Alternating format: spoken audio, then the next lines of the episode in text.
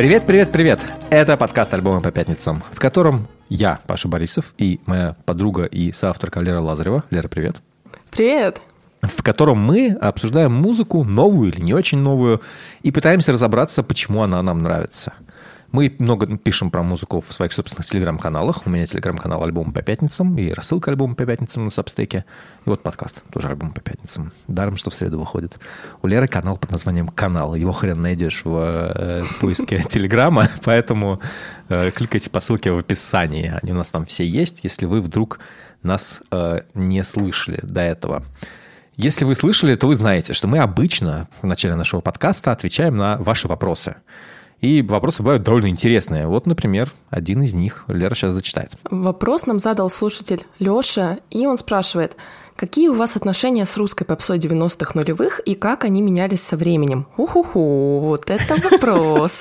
Ну, Знаешь, у нас был выпуск про стыдное удовольствие, да, хороший был подкаст, и вот там было довольно весело, потому что минут 15 просто кринжа отборного. Отборного, да, это действительно правда. Я тоже, в принципе, когда начала думать над ответом на, на этот вопрос, я, в принципе, поняла, что у меня очень тема guilty pleasure русской попсы все-таки, ну, очень сильно связаны.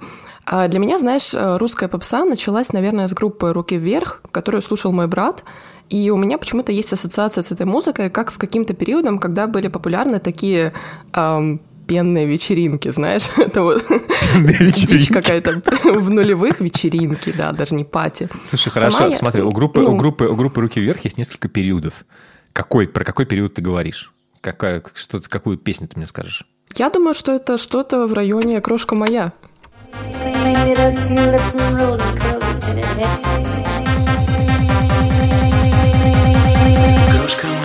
Я по тебе скучаю, я от тебя письма не получаю Ты далеко и даже не скучала Но я вернусь, вернусь, чтоб ты узнала Что я далеко, я по тебе скучаю я... Слушай, вот что я могу сказать из, из 2023 года.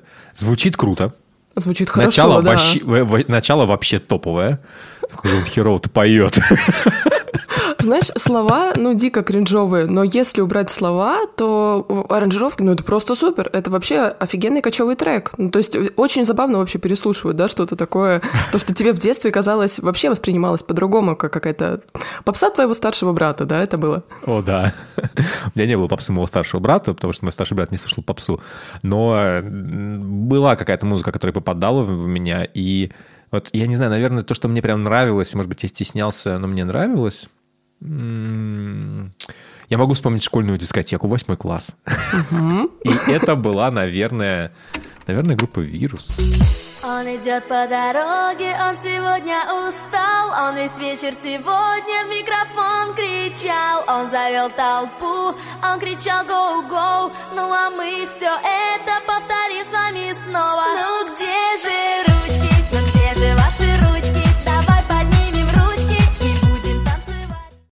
Вообще ничего плохого не вижу в этой музыке, честно говоря. Слушай, а кайфовая песня вообще на самом деле. Абсолютно, максимально такой типа а, мне очень нравится, что в этом все... Ну, сейчас, естественно, мы заведем речь о гости из будущего, ну, потому что невозможно, да? Ладно, это твоя любимая песня. А, слушай, я открыла для себя русскую попсу, наверное, с глюкозы. Сейчас я даже понимаю, почему мне нравится Граймс. Но э, вот глюкоза, ранетки, естественно, ранетки, знаешь, там шестой класс, э, я смотрела мой, сериал. Реально ранетки, да? Конечно, О. ну, Паша, извини, да, вот такой guilty pleasure. А потом, наверное, ну, Максим все таки знаешь, это вот как раз та самая музыка, которую ты ждешь по телевизору, и потом, дай бог тебе повезет, да, ты поймаешь вот эту песню, которая играет, не помню, по Bridge TV, и э, ты запишешь ее на диктофон своего телефона, и в этот момент в комнату не зайдет мама и не позовет тебя с чем-то помочь на кухне, и ты запишешь эту песню от начала до конца и будешь ее слушать.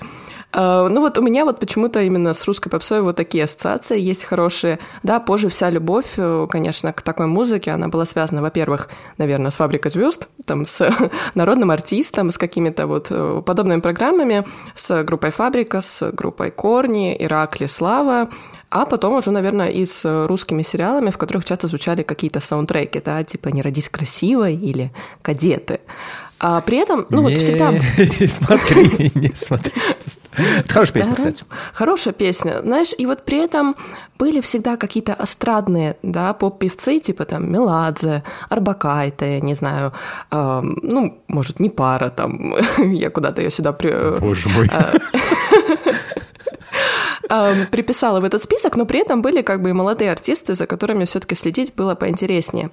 А, ну, знаешь, я всегда, в принципе, любила послушать группу «Серебро». А, ну то есть тоже все это Фадеев, да? Да, что да. тебе... Я считаю, я считаю, честно говоря, конечно, что э, «Мама Люба» — это великая песня.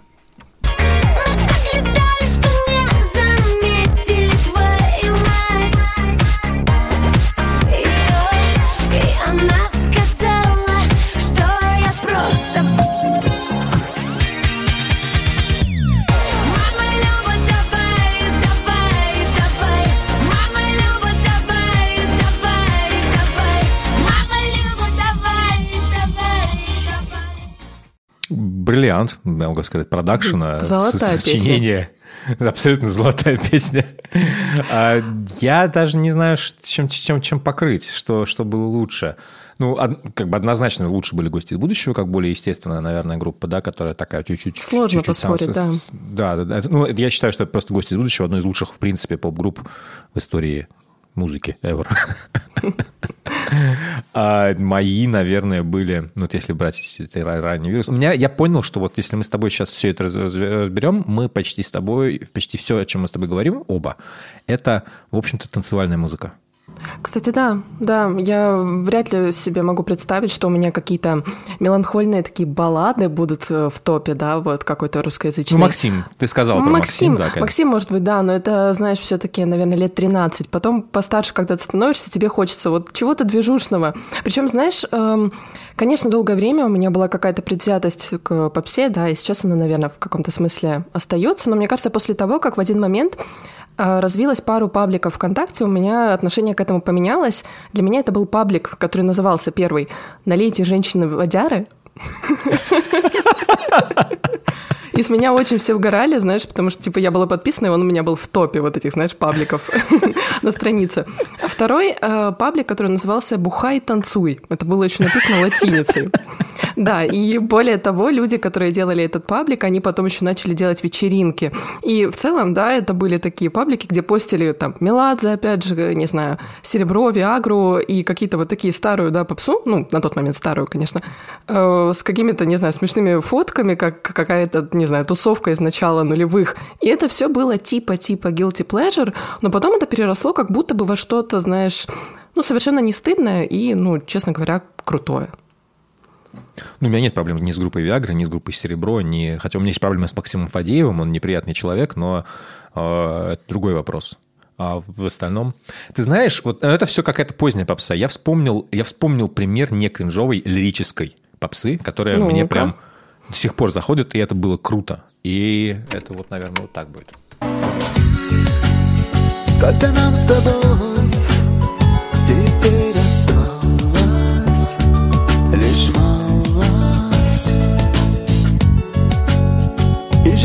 со мной Слепая жалость, моя усталость Между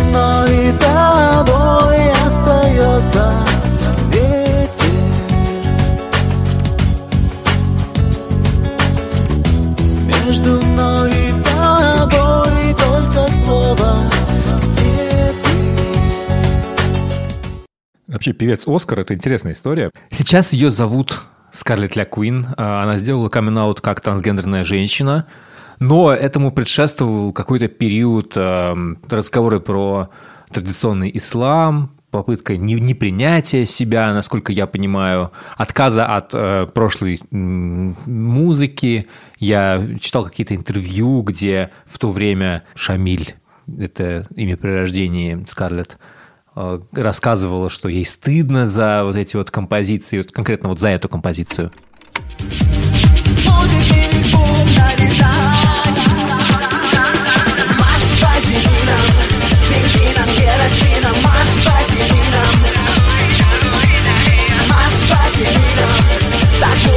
сих пор охереваю, что это было.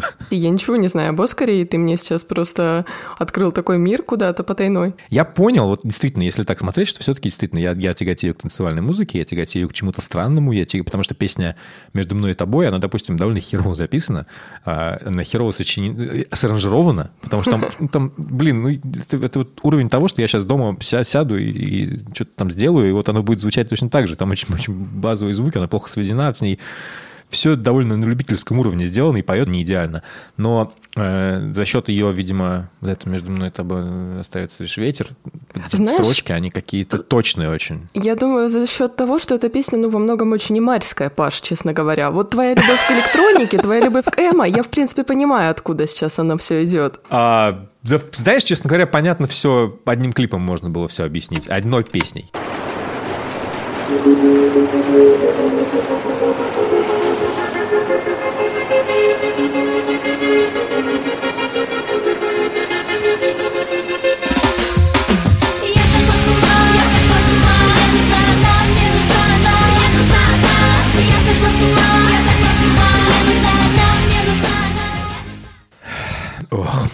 Да, я не знаю, что может быть больше базой, чем группа Тату. Абсолютно. И самое главное, это, это, это наверное, это уникальная история про это вот это то, что, знаешь, как бы Россия, которую мы потеряли, да, в которой да, эм, да.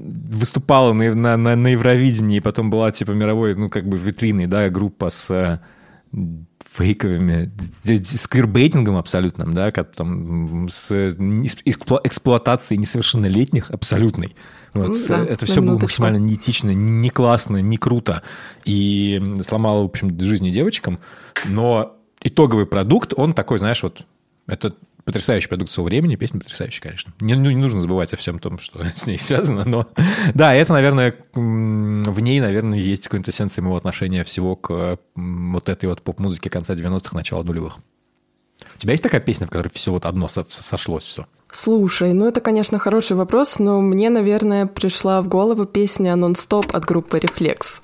Музыка громче, глаза закрыты,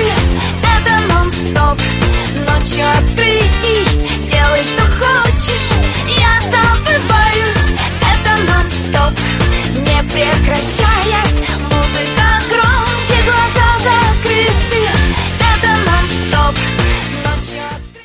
тоже интересное наблюдение. Музыка потрясающая, все хорошо, а вокал вот звучит да, четко, да, это странно. знаешь, ну как бы любительски буквально, да? То есть я, я, я, даже, я даже понимаю, что, что, что, что там происходит. Ну, типа просто это человек, который, э, ну, наверное, не так много я предполагаю, по тому, как звучит, что, наверное, человек не очень много пел, наверное, вот вокалистка винтажа, да, он не, не, очень, не очень хорошо понимает, как резонирует там грудная клетка, вот это все. Как, э, вот я, я реально часто это услышал. То ли это сознательно, то ли это было так вышло, да, потому что музыкой часто занимались не те люди.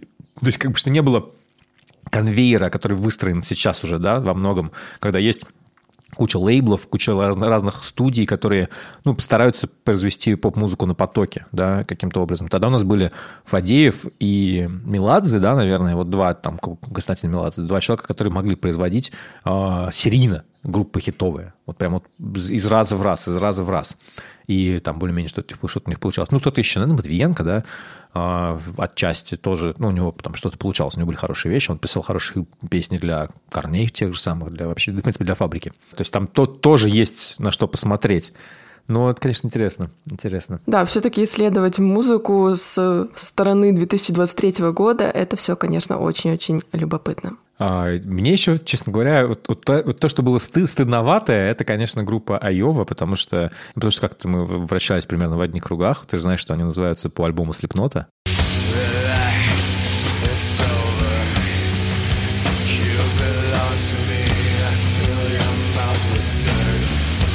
Я не знала, что. Что, серьезно? Они раньше играли... Да, да, да, да, абсолютно. Они типа из, из не-метал тусовки. Воу. Такие. Интересно. А у них была, да, у них до, до собственно говоря, Айовы была группа, которая играла, типа, там, не метал, какой-то металкор, типа того. Класс. И это, это были просто люди, как бы, ну, через, через рукопожатие от меня. Я знал, кто они, видел их где-то так. И когда, конечно, я услышал вот эту песню, я немножко охуел. На первом свидании говорил балете в газели, как устроен мотор. Сказал, что слушал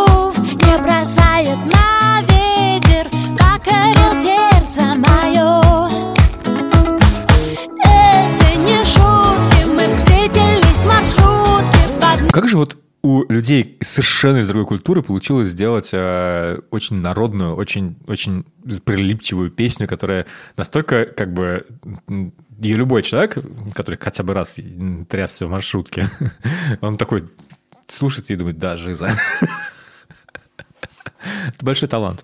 Это большой талант, конечно. А, у меня очень теплые ассоциации с этой песней, потому что альбом вышел как раз в ноябре 2014 года, и это как раз тот момент, когда произошла аннексия, когда рубль очень сильно упал. Я не смогла полететь домой, и вот наконец-то вот эту зиму с 14 на 15 год, то ли я ее провела, не помню уже сама где-то, то ли я приезжала домой, и как-то эта песня отложилась у меня а, такой яркой ассоциацией с домом. Поэтому, ну знаешь, вот маршрутка, да, все это очень, очень теплое, очень что-то родное.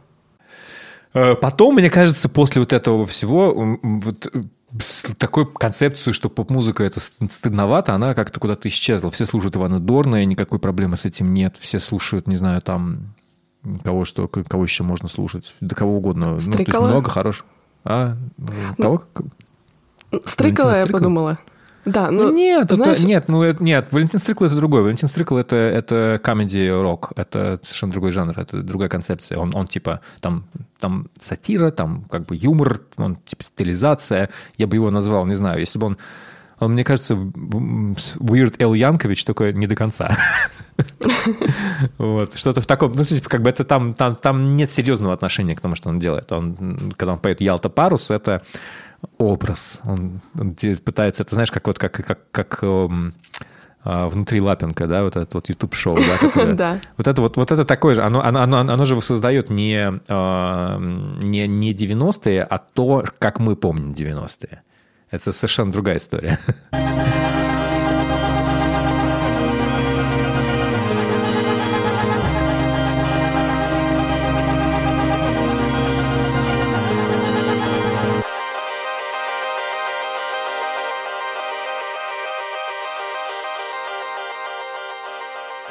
Ладно, хватит слушать поп-музыку. Я, конечно, ее очень люблю, но мне хочется послушать что-то более, э, более, скажем так, личное, видимо, да? Вот да, почему, да, наверное. Не, не хочется говорить какие-то слова типа сложное или интеллектуальное, потому что не, не, не об этом. Не, не, не. Это вообще не об этом. Я слушаю музыку абсолютно тупых людей, а, и у них это прекрасно получается. Дело, дело не в этом. Дело в том, на какую, на как, насколько широкая аудитория группы предполагаемая, да. Мне интереснее, чем аудитория шире, тем больше дистанция между тобой и артистом.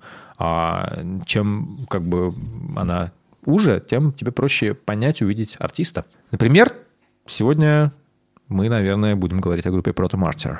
Правда? Сто процентов, да. Это мой однозначно альбом недели, новый альбом детройтской группы, который называется Formal Growth in the Desert. А группа Протомартир существует на сцене с начала десятых. В свое время ей очень помог лейбл. Это лейбл Harley Art, импринт Sub Pop. Протомартир играют постпанк, но такой, я бы сказала, постпанк, который всегда как будто бы немного оставался в стороне. В частности, мне кажется, из-за лирики. Тексты пишет вокалист Джо Кейси. У него очень такая характерная манера пения. Сейчас ею, мне кажется, никого не удивить, потому что это такой spoken word, да, слегка разговорный стиль. Но Джо Кейси в своих текстах говорит настолько откровенно о каких-то неудачах, что мне хочется подойти, приобнять его и сказать, что все будет хорошо. А вообще, наверное, во многом лирика группы «Протомартир» сильно связана с географией коллектива, и тут, наверное, очень важно дать для справки обозначить кое-какую информацию. Детройт, штат Мичиган, это довольно депрессивное место из-за деиндустриализации, когда производственные мощности автомобильных заводов перенесли в другие штаты, за последние лет 80 там население сократилось, ну, где-то раза в три. То есть э, город постиг дикий экономический упадок, там повсеместная бедность, э, высокая преступность, одна из самых высоких в США. Люди буквально бросают свои дома и уезжают. И вот в Что таком месте... Что у тебя месте... связано с Детройтом вообще? У меня много чего связано, кстати. Серьезно? У да, меня почему-то связано, у меня есть ассоциация с Детройтом, помимо группы Протомартер, конечно же, э, с Дэнни Брауном, потому что он тоже из Детройта. Э, другие. Я знаю, я, кажется, догадываюсь. Ну-ка, что у тебя за ассоциация? Ну, во-первых, во-первых, хоккей. Я реально люблю хоккей и с детства болею за Детройт Red Wings. А, ну, как бы как болею. Последний раз я матч смотрел хоккейной именно команды Detroit Red Wings очень давно, лет пять назад, мне кажется, но э, меня это какая-то была часть меня определенная. А потом, конечно, я угорал по... Мне очень была интересная история Мотауна и вообще всего, как, как это все появилось. Э, я прям изучал это все глубоко. Это дико интересно. Это один из первых примеров э, такого вот лейбла, построенного по принципу фабрики, по принципу машины хитов. Об этом можно почитать у, Си, у Джона Сибрука в книжке «Машина хитов». Если как бы... Рекомендация. Очень, да, очень хорошая книжка. Э, она вам реально объясняет, как устроена современная поп-музыка. И, в общем-то, что какие-то основы были положены вот тогда. Потом, э, конечно, это панк. Это зарождение панка в формате MC5, в формате, по-моему, группы Death, которая была именно панк-группа из чернокожих ребят, по-моему, она из Детройта. И Игги Поп. Ну, собственно говоря, Игги из Детройта. Базовая, это да? Тоже очень, да, это базовая. А дальше это, помимо Proto Martyr, который тоже является какой-то частью вот этого. У меня всегда был какой-то внутренний образ Детройта, потому что ну, что-то да. я много слышал про этот город, Слушай, да? это правда. Вот мне кажется, что я читала, в принципе, в интервью Джо Кейси, он говорит часто о том, что этот образ э, такого разрушенного Детройта, он как будто бы романтизирует э, какую-то постапокалиптичную Америку, знаешь, такое, что вот будет, если мы свернем не туда. А вот у нас главный певец Детройта на самом деле.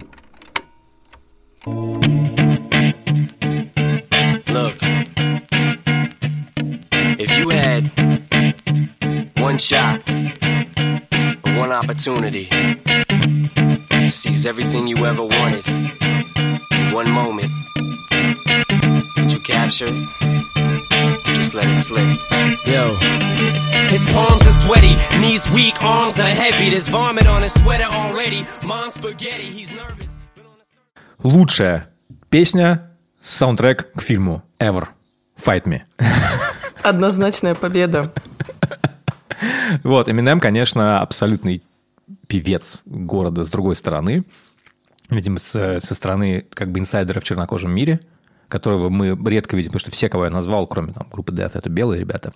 И на самом деле это важно, потому что сейчас Детройт город преимущественно чернокожий.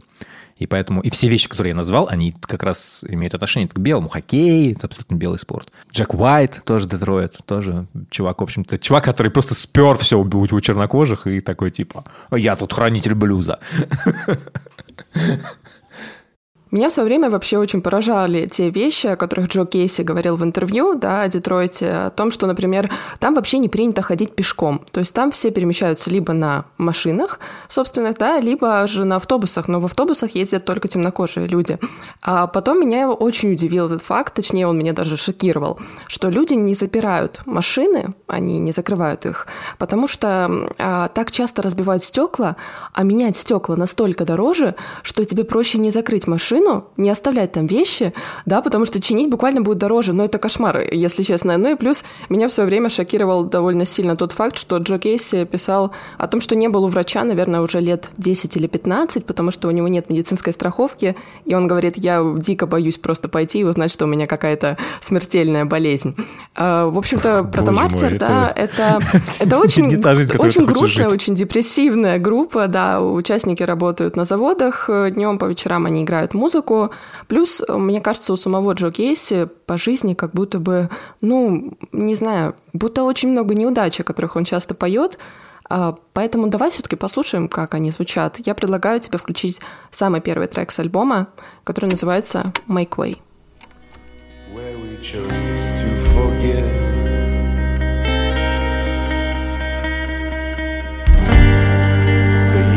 The hungry night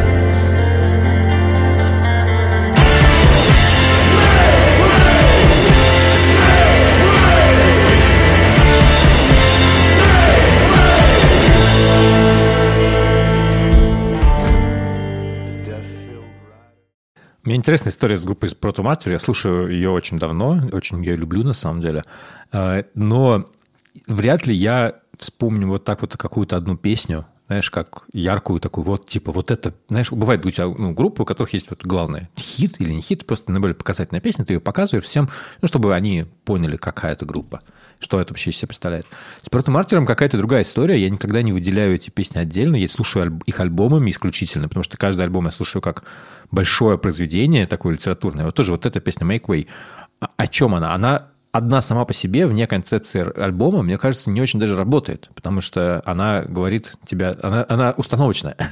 Да, это правда. И знаешь, э, само название группы Протомартир, да, переводится как «первомученик». И эта музыка, она действительно очень такая мученическая, да, она очень мрачная, она очень про атмосферу. В, конкретно в этой песне, да, там такие депрессивные строчки, мол, всадник смерти подъехал э, верхом на лошади, да, растоптал наш дом, но мы ничего не можем сделать, потому что никто никому ничего не должен. Это все очень такая абстрактная Поэтому лирика, надо посторониться. Да. да. Надо, пос... да. И э, ты правильно сказал, что очень тяжело выделить какой-то конкретный трек из всего творчества Протомартер. В целом у них уже вышло шесть альбомов. Но знаешь, у меня, наверное, может быть, найдется такой трек. Это трек со второго ну, альбома, который называется Made in Head. One of my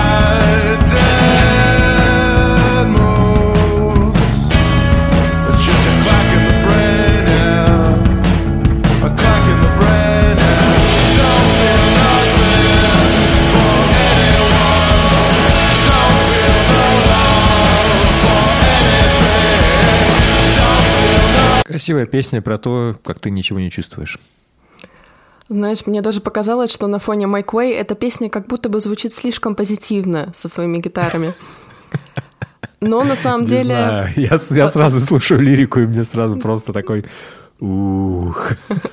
Последний альбом, он, конечно, гораздо менее позитивный. Но он всегда, не то чтобы про Томартир, это вообще группа про позитив, мягко говоря. Мне очень понравилась одна из песен, которая называется «We Know the Reds». Clever pigs never get stressed. Yeah, we know the last. These things have you sleeping rough. Makes one bad Dimitri young. So your mind hair is bigger ones. We know the rats.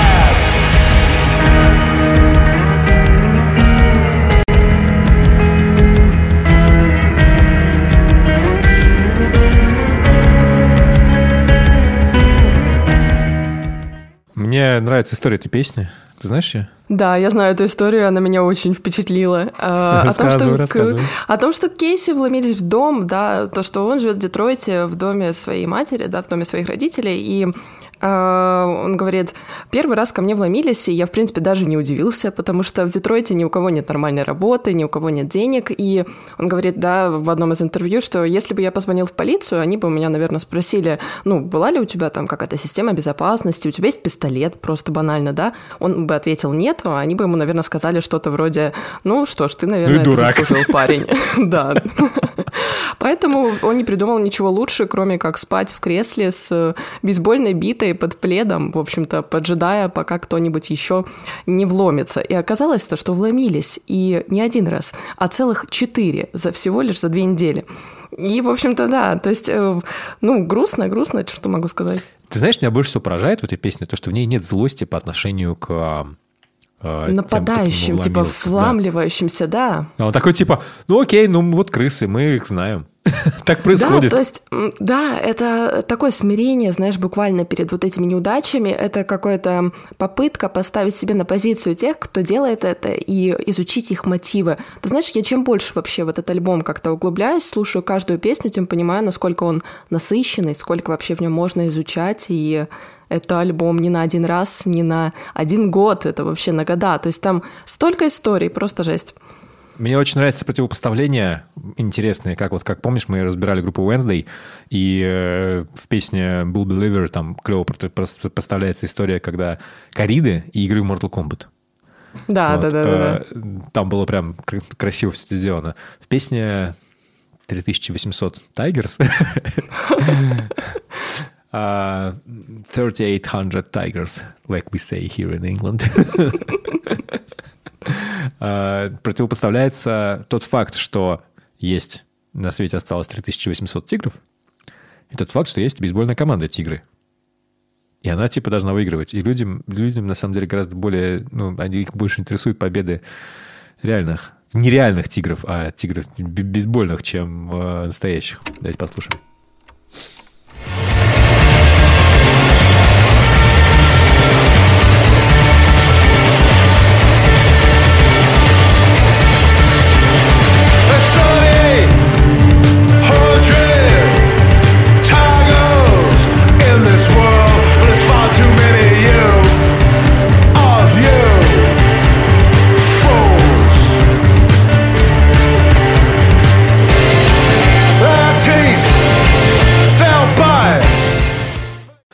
Нравятся просто начальные строчки.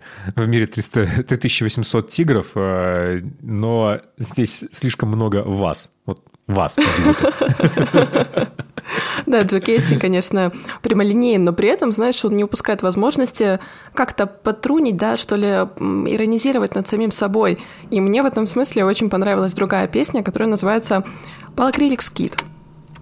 I'm back, no more smoke, just in my jaws or smoke when I'm raw or alone, neither tar. I'm back, Gabro coat, rip, rap on my sides, keep afloat, shot, rock when the shoreline falls. I'm back, no more home.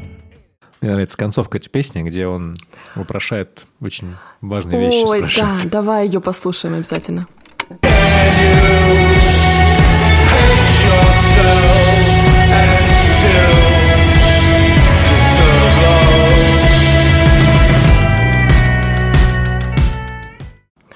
Слушай, Можешь ли ты ненавидеть себя, да, и заслуживаешь ли ты при этом, и заслуживает при этом любви? А, потому что песня целиком говорит, я типа, вот мне нравится, как она начинается, я типа, я вернулся, больше я не курю, ну, только жвачка с никотином, ну, или курю, когда там я один или что-то такое, ну, короче. Да, знаешь... Оговорок сразу много. Мне очень нравится, как Джо Кейси, он, в принципе, не стесняется, да, говорить о каких-то своих неудачах, и, в принципе, вот неудачи воспринимаются как какой-то жизненный лейтмотив в музыке Протомартер. А, я очень долго пыталась запомнить вот этот самый гитарный мотив в самом начале, и я постоянно не могла понять, куда уходят ноты, знаешь, у меня тут было такое ощущение, что нота вот куда-то просто убегает от тебя, ты думаешь, что вот она сейчас здесь прозвучит, нет, она прозвучит абсолютно в другом моменте. И тот кусок, конечно, который ты отдельно поставил, я в нем просто обожаю вот эти тремоло на фоне, и ага. потом вот этот эффект, да, педальной слайд-гитары, который раньше в музыке Протомастер не использовался, который придает им, ну, такую одновременно как будто бы и печаль, да, и сухость, и какую-то холодность, и в то же время какой-то а, не знаю, какой-то романтичный флер, особенно, да, когда там поется про любовь. Да и вообще в целом весь альбом, хоть он и начинается с таких очень, ну, скажем, а, негативных, да, строчек о том, что всадники смерти, никто никому ничего не должен, да, все очень плохо, но при этом впервые, наверное, за долгое время, за все вот эти альбомы, что Протомартер выпускали за свою карьеру, в конце наконец-то появилась какая-то, ну, блеклая надежда, да, какой-то силуэт того, что, может быть, все-таки будет хорошо. Мне в этом смысле, наверное, приглянулась и другая песня, которая называется The Outer. Единственная, которая у нас совпали лайки.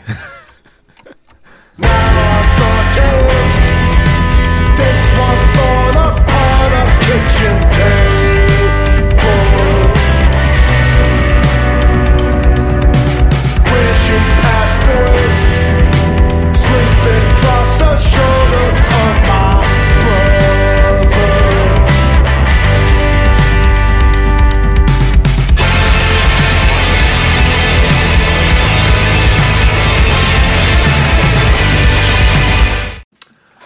Ты знаешь, мне эта песня Почему-то вот сейчас я поставил лайк на нее, а сейчас я слушаю и не понимаю, чем мне в ней приглянулось. А, что а я знаю, а я знаю, что давай вот поставим ее не сначала, а вот со второй минутки.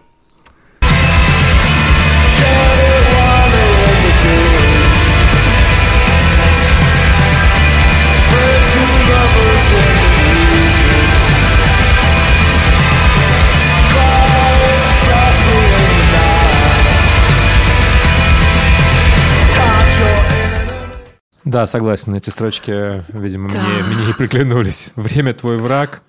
Э, Пока любой... ты жив, целуй тех, да, кто любит тебя. Ну, как, как за то, что, за, за ту песню, которую ты поешь, за то, что ты делаешь, да. Да, здесь, наверное, важно добавить, что Джо Кейси, мать долгое время болела Альцгеймером, да, и он об этом упоминал на протяжении многих альбомов Протомартер, а вот э, к моменту выпуска Formal Growth in the Desert она умерла, и это, в принципе, песня, которая посвящается ей. А, вот здесь Кейси буквально поет о том, что эта песня родилась на кухонном столе, когда она умерла, да, я спал на плече у своего брата, и если во мне есть что-то хорошее, повторяйте это вслух для нее. Она автор. Ну, в общем-то, я думаю, этим все сказано. Она автор. Не знаю, как можно придумать такую красивую музыку, и Протомартер это удается вот на очередном альбоме.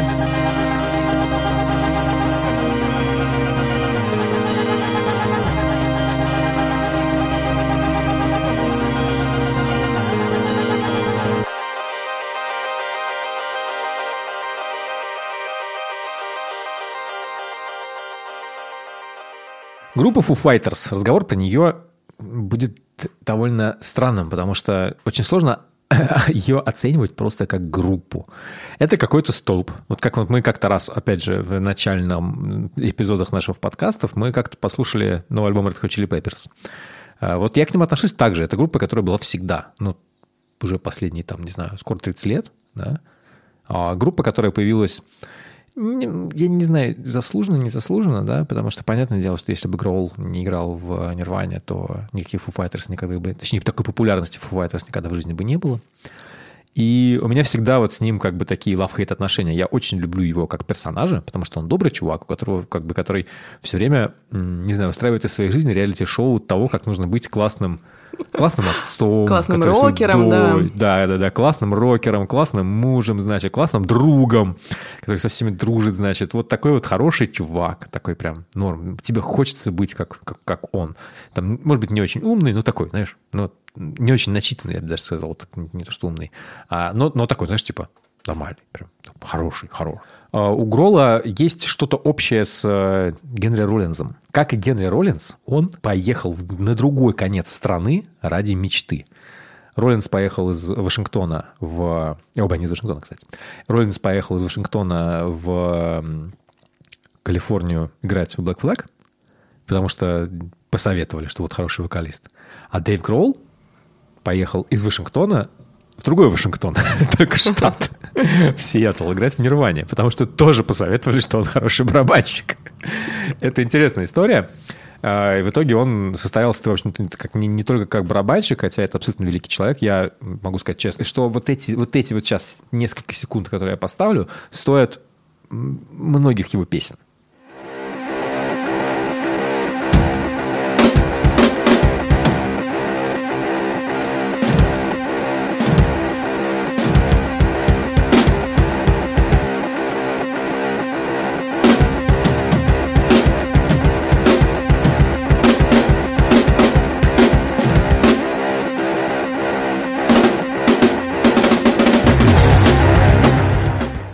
Вот это тоже стоит многих песен.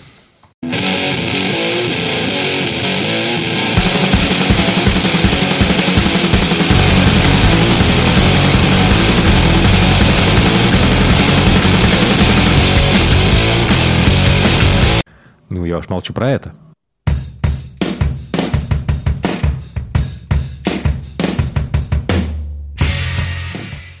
Так, ну вот я могу назвать это, знаешь, вот есть не, не, не, не так много барабанщиков, которых ты узнаешь по одному буквально удару, да, Гролл ты узнаешь, Мэг Уайт ты узнаешь, кого еще, Трэвиса Баркера ты узнаешь, да, тоже очень характерный, да, вот, и Дэйв Гролл, конечно, великий барабанщик, скажем честно.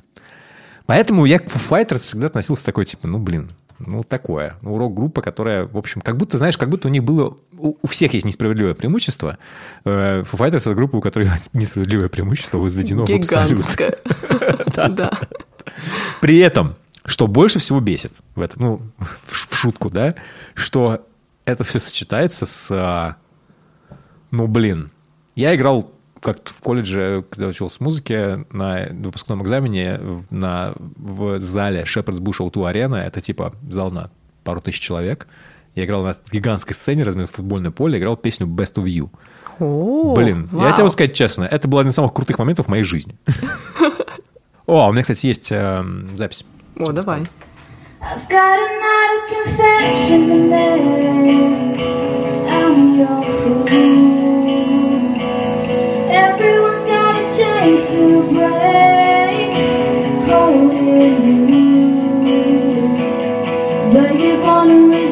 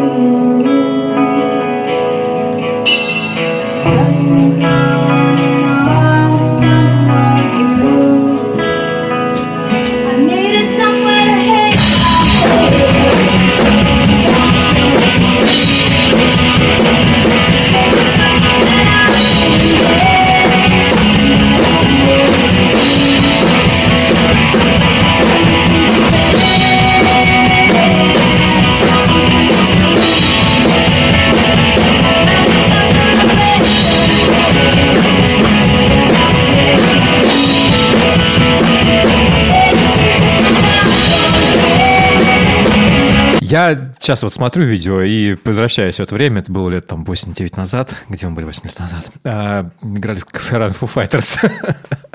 Слушай, сколько энергии в этой песне. И как она по-другому звучит женским вокалом? Слушай, это просто потрясающе как-то. Да, там мы потом еще в другой тональности ее пели.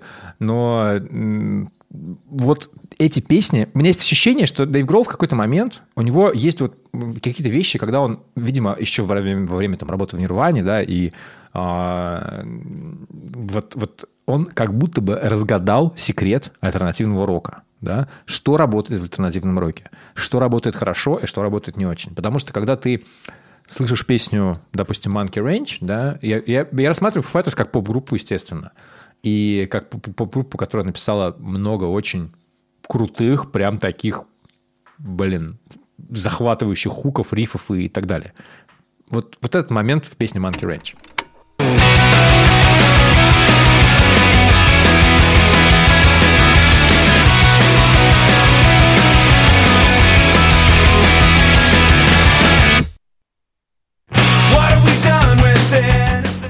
Сука, вот эта пауза. Да, знаешь... Вот это очень четко выдержанная пауза. Это хорошо продуманный момент. Это тот момент, когда это альбом, по-моему, 97 года, и этот Гроул тогда все писал один. То есть он хорошо понимал, что он делает. Он четко за не стоял никакой продюсер, ему не нужен был никакой продюсер, у него все было хорошо с деньгами. У него было просто желание ну, выразить себя в первую очередь, вот каким-то образом. И он нашел выражение себя в довольно у меня есть проблемы с текстами в Fighters, потому что они, мне кажется, написанными, я не знаю, ну вот тогда чата ГПТ не было, но... Нейросетью, да, немножко попахивает? Они очень одновременно, знаешь, как...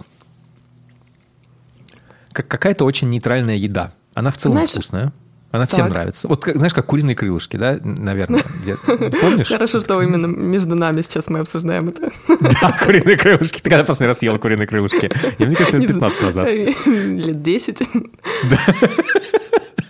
Вот, ну вот что-то такое. Хорошо, может быть, э, бургер из Макдональдса, да, он вкусный, с ним все, он тебя на 100% удовлетворит, да. но в нем нет ничего неожиданного. И в этом плане, вот это, мне кажется, главная проблема в ну, сонграйтинге Foo Fighters. Чуть-чуть как будто бы дженерик, да? Да, дженерик, да. И мне Foo Fighters всегда казались дженерик группой. А у тебя какие-то были с ними отношения? Вообще для меня всегда Foo Fighters не были группой, которая выросла из Нирваны, наверное, потому что я этот факт узнала довольно поздно, мне кажется, лет 18, поэтому да, да, это факт. И, в общем-то, Foo Fighters для меня всегда были, знаешь, такой музыкой, которая играла на канале A1, первый альтернативный, и у О. которой были очень крутые клипы. Мне в конце нулевых такое вот, ну, очень нравилось, тоже мне было, не знаю, лет 13.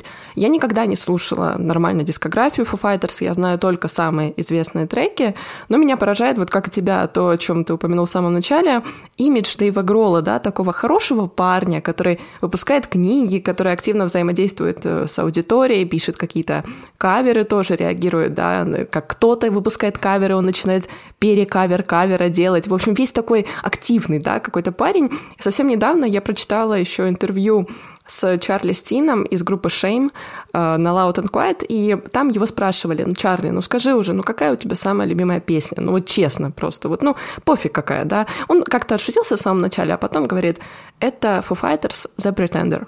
И я понимаю его.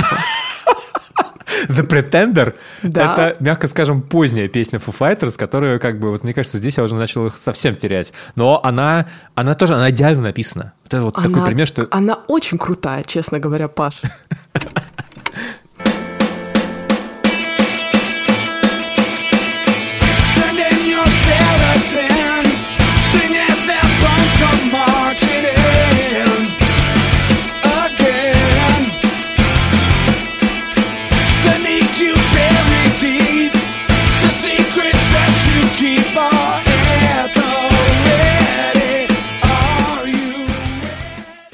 Вот у тебя нет такого, что ты просто каждую секунду про точно знаешь, что будет дальше? Вот я до момента, я, я, я не помню эту песню, да, но я не, пом, я не помню эту песню, но я до момента, вот когда он начинает играть на гитаре, я знаю, что он будет делать гитара. Я, вот там есть такие ходы, они с точки зрения гитариста довольно очевидные. Ты просто как бы, ну, грубо говоря, играешь на гитаре там, ну, сейчас я попробую, это будет... Наша любимая рубрика «Паша берет гитару». Ну, допустим, это будет вот такое, типа...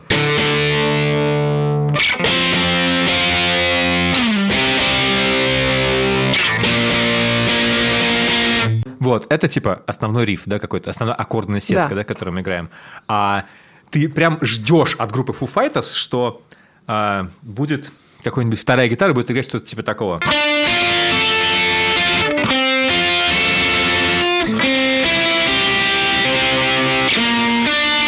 Э, тому же самому аккорду, только типа на октаву там примерно там выше, да, чуть-чуть по-другому. Или, или хорошо, ты сразу ожидаешь, что будет обязательно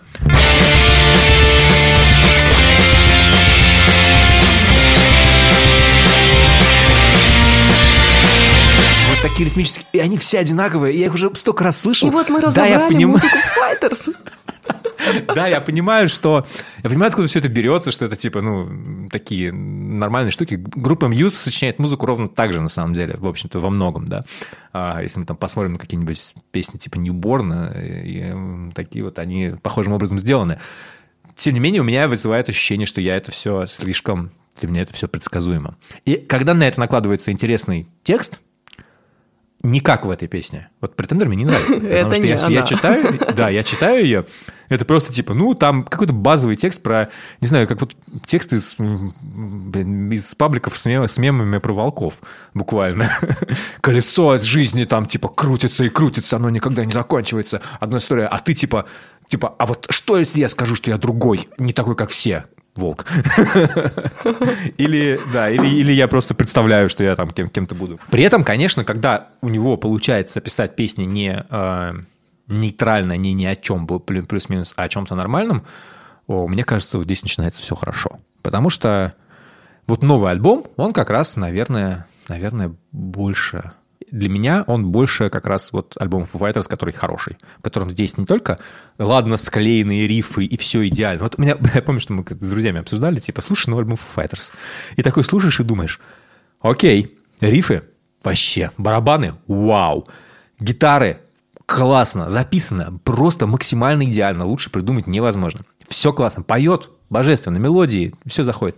Чего-то не хватает. И такой, а, песен. То есть это просто музыка, да? То есть это... Ну, оно все не... Оно, оно как бы, знаешь, как вот... Как дженерик рок, да, какой-то, как, как, как, как что-то, что... Как ты себе представляешь, как должен звучать рок, да?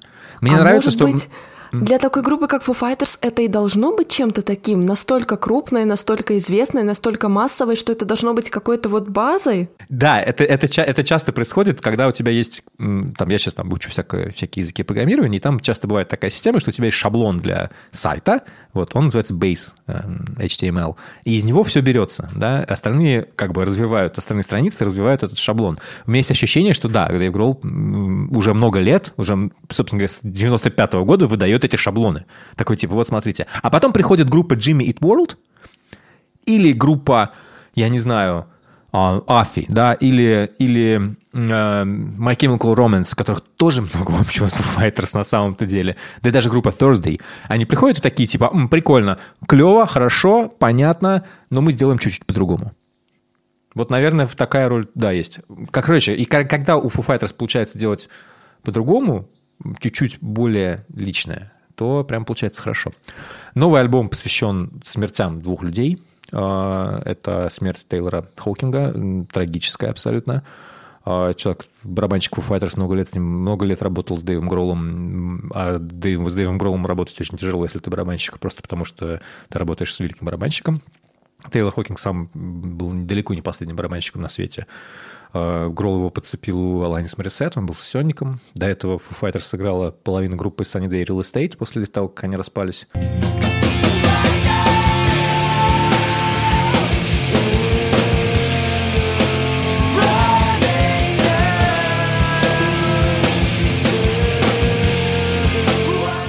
Ого, не знала. Ты не знала, да? А, не, а, Не, собственно классная говоря, инфа. Собственно, собственно говоря, Foo Fighters в, в самом начале, в 95-97 году, это была, по сути, э, ритм-секция Day Real Estate. Вот, и потому что Sunny Day Real Estate там не было все сложно с музыкой, потому что у вокалиста там какие-то христианские заморочки были, он не хотел играть, нам считал, что это неправильно все. Ну, короче, там сложная история.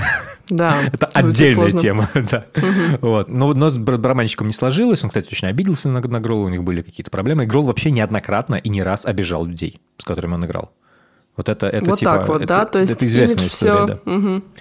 Э, и про Хокинга тоже рассказывали истории, что Хокинг очень устал, что им надоело, ему было тяжело играть, ну, потому что он, в общем-то, наверное, больше всего устает на этих концертах, потому что когда ты три часа барабанишь именно так, ну, это тяжко. Тем более, что концерты довольно... Я был на Foo Fighters э, несколько раз, один раз в Москве, когда они играли вместе с Queens of the Stone Age э, и Garbage. Был очень интересный концерт. Да. И потом я был на Рединге в 2000, мне кажется, 2011 году на них были хедлайнерами. Тоже это было, это было впечатляюще, конечно, но вот это вот это такое рок-шоу формата, такого формата. И, а, короче, в общем, были слухи, Роллинг Стоун про это писал, Fighters это все опровергали, но слухи были, что Хокинг хотел уйти из группы, а, хотел угу. перестать это, а ему, а ему, ему типа говорили, отработай там какие-то обязательства. Вот. Э, его смерть – это, конечно, трагедия. Но мы не знаем, как все было на самом деле, но информацию предоставляем, так сказать.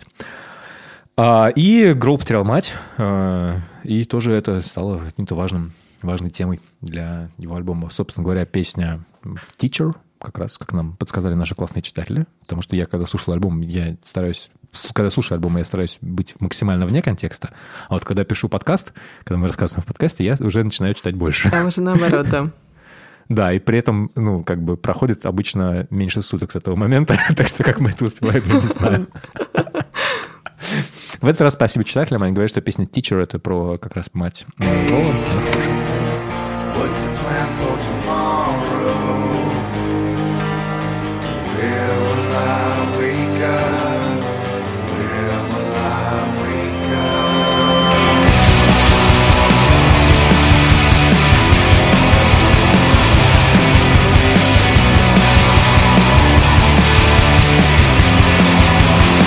Опять же, Гролл здесь говорит общими фразами много. Типа, есть вещи, которые ты не можешь выбрать. Вот, что-то там, ну, какие-то реально... Что-то обычное, и... да, очень? Да, да, да, да, очень какие-то обычные фразочки.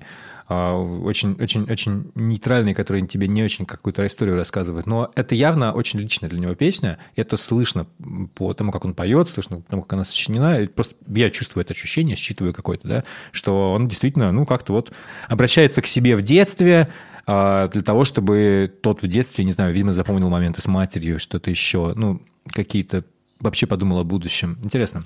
А мне вообще понравилась песня. Я на самом деле альбом добавила, я планирую его послушать, но я абсолютно себе не представляла, что делают Foo Fighters в настоящее время. Вот сейчас этой песней я понимаю, что они делают, и это звучит, ну, очень даже хорошо. Единственный момент меня смутил, где а Дэйв Гролл так голосом попытался куда-то уйти, знаешь, показать какой-то финт рокерский, такой чисто рок-н-ролльский. И это было так, ну ладно, хорошо. Ну, я тебе позволю это сделать только в этом моментике, да.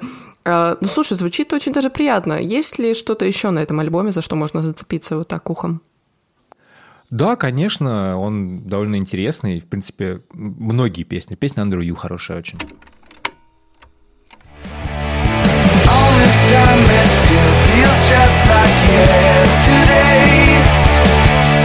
That I walked a million miles with you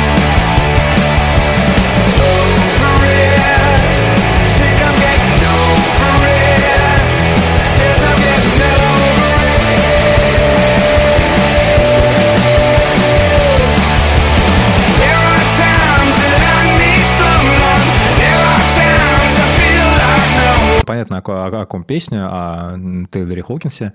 Там дальше есть строчки про то, как они там сигаретки друг у друга стреляли или что-то такое. Ну, воспоминания о том, как, как ты переживаешь потерю. Без контекста она может не работать. С контекстом она приобретает новые грани. Ты видишь вот этого действительно Дэйва Гролла, человек, который, наверное, не думаю, что он способен на какие-то глубокие поэтические альтернативные, значит, скажем так, подходы к переживаниям. Он вот, ну, что видит, то делает, как, как получается. Ты знаешь, такой поэт от Сахи. Народный. Но я должна признать, что эта песня совсем не звучит как какой-то батя-рок. То есть я, в принципе, могу себе легко представить, что эту песню играет молодая группа. Ну, знаешь, наверное, вот эти поп-панк немного аранжировки, да, в принципе, это такая, ну, простая поп-рок песня даже, я бы сказала. Только вот, ну, немножко хрипотца вот Грола, да, его такая характерная вещь, она, конечно, здесь выдает. Лирика тоже действительно очень-очень простая, она супер обычная, но, опять же, да, Foo Fighters — это та группа, которая должна задавать вот эту ну, какую-то основу, что ли, того, как звучит такая музыка. А дальше уже, если хотите, можете играть с этим, как вам захочется. Эти две песни понравились мне больше всего, и э, в целом альбом в остальном звучит, ну, плюс-минус так, точно так же. Не могу сказать, что там есть что-то, что можно прям радикально выделить. И говорю еще раз, в его самое интересное в нем это вот, вот то, как он слушается, как его общее целое, целиком настроение, да, что понятное дело, что это хорошая рок-музыка. С этим даже ну, нет шансов, что как бы там просто в группе, когда ты понимаешь, кто играет в Fighters, да, Foo Fighters играет Пэт Смир. Пэт Смир в группе The Germs придумал основы для там, всего того, что мы с тобой слушаем. Миллиарды лет назад. это типа, это, ну, Germs — это основа основ э, панк-хардкора э, в конце 70-х, я так понимаю, начало 80-х.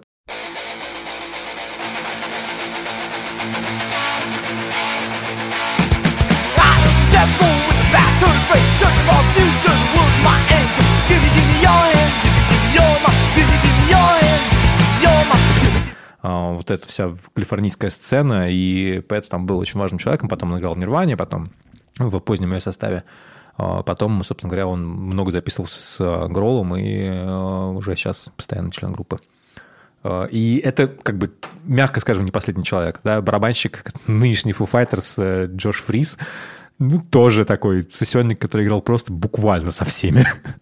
И э, это впечатляет, что с Гролом работают люди, которые вообще, вообще не умеют, даже не, не умеют записывать фиговую музыку. У них это не, никогда не получится.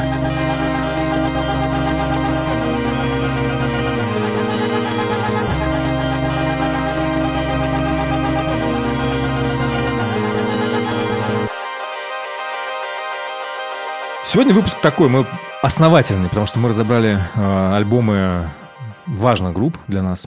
Foo Fighters — это что-то про личное, протомартир про актуальное. И надеюсь, что они вам тоже зайдут. Ну и самое главное, конечно, поп-музыка, да, попса. Кринж. Да. Кринж То, что мы любим. Да, да, да. Но мне больше всего самое интересное, самое интересное в том, что э, ни одна из этих песен, которые мы с тобой ставили, мне не, не вызвала ощущения, что с ней что-то не так. Это правда, знаешь, есть какие-то мелочи, которые кажутся как будто бы недостатками, но сама атмосфера такая, что сам мут такой, сам вайб, вау, какие мы тут слова используем, они такие, что ты про все эти недостатки как будто бы забываешь. Да, и они, конечно, просто это отражение времени, в котором они были. Надеюсь, что вы тоже забываете про недостатки нашего подкаста, если они есть. Оставляйте комментарии по поводу нашего подкаста, оставляйте рецензии. Мы все очень ждем, все их очень любим, интересуемся ими, любим читать их. А самое, а самое главное, они помогают нам э, распространять свое влияние еще дальше и другим людям узнать о нашем подкасте. На самом деле, если вы реально, если вам нравится нас слушать, и вы дослушали до этого момента, а вам, скорее всего, значит, нравится, то лучшее, что вы можете сделать, это просто рассказать своим друзьям, что вот есть классный подкаст, не знаю, поделиться в соцсетях о том, что он есть и каким-то образом, может быть, другие люди тоже узнают, потому что все это распространяется только так, никаких алгоритмов соцсетей здесь не работает. Мы будем очень рады, если кто-то с помощью нас, может быть, откроет для себя какую-то новую музыку, которая станет для него потом важной и любимой частью жизни. Спасибо, что слушали нас, и до скорых встреч. Пока. Пока. Пока.